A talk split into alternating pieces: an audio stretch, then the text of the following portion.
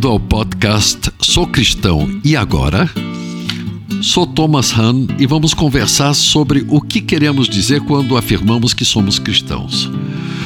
Hoje vamos conversar sobre justificados pela fé. O que é que isso significa?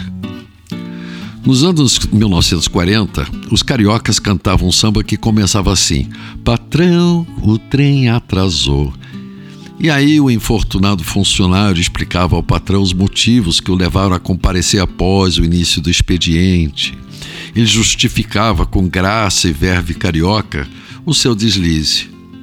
E quando Paulo fala em sua carta aos Romanos que justificados pela fé temos paz com Deus, imaginamos uma série de explicações dadas a Deus, talvez através de Jesus, começando pelo famoso veja bem e terminando com somos apenas humanos, foi o Senhor mesmo que nos fez assim.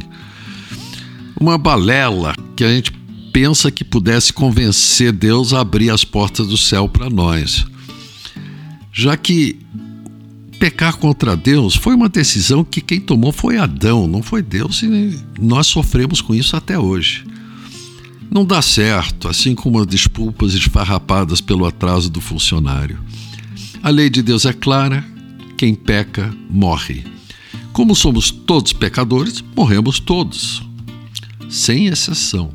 Pessoas boas, pessoas médias, pessoas ruins, o julgamento é sempre o mesmo: pena de morte para o pecador. Ah, mas meus pecados não são tão graves assim. Além disso, é preciso levar em conta as coisas boas que eu fiz. Não cola. Ah, não teve aquela vez que você colou numa prova, deu um jeitinho numa multa de trânsito, sentiu ímpetos assassinos quando aquele cretino lhe deu uma fechada na estrada, ficou com a inveja danada do seu colega que foi promovido e você não? Pois é, não existe pecadinho ou pecadão. Pecou, morreu. Mas aí o juiz, Deus no caso, diz assim: Eu que te condenei justamente Vou cumprir na pessoa do meu filho a tua pena de morte. Na certidão de óbito vai estar escrito o teu nome. Oficialmente você estará morto. Só que não, meu filho morreu no teu lugar. Mas então, quando Jesus foi para a cruz, ele levou sobre si todos os pecados da humanidade, todos, passados, presentes e futuros. A lei foi cumprida.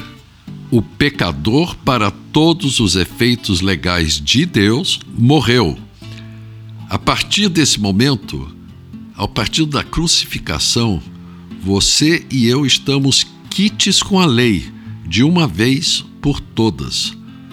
Nós não somos mais vistos por Deus como sendo injustos que merecem condenação, porque já fomos condenados, já morremos para o pecado e agora, Jesus tendo morrido por nós, nós podemos tocar nossa vida com a alegria que deriva dessa verdade. Já morremos, mas estamos vivos e vivos por toda a eternidade na companhia permanente de Deus. Paulo diz que tudo isso se opera pela fé.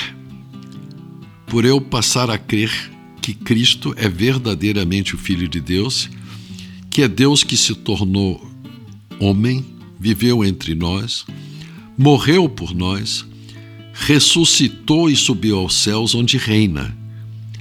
A fé é o pino que tenho que colocar na tomada para que a minha vida não termine mais em morte, mas seja eterna.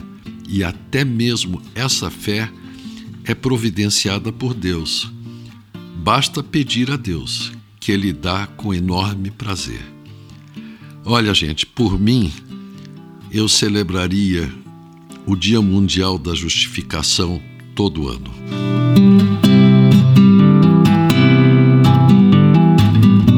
Hoje falamos sobre justificados pela fé. O que é que significa? E aí, gostou do nosso podcast? Se quiser ouvir mais, acesse www.ibgranjaviana.com.br. Um abraço.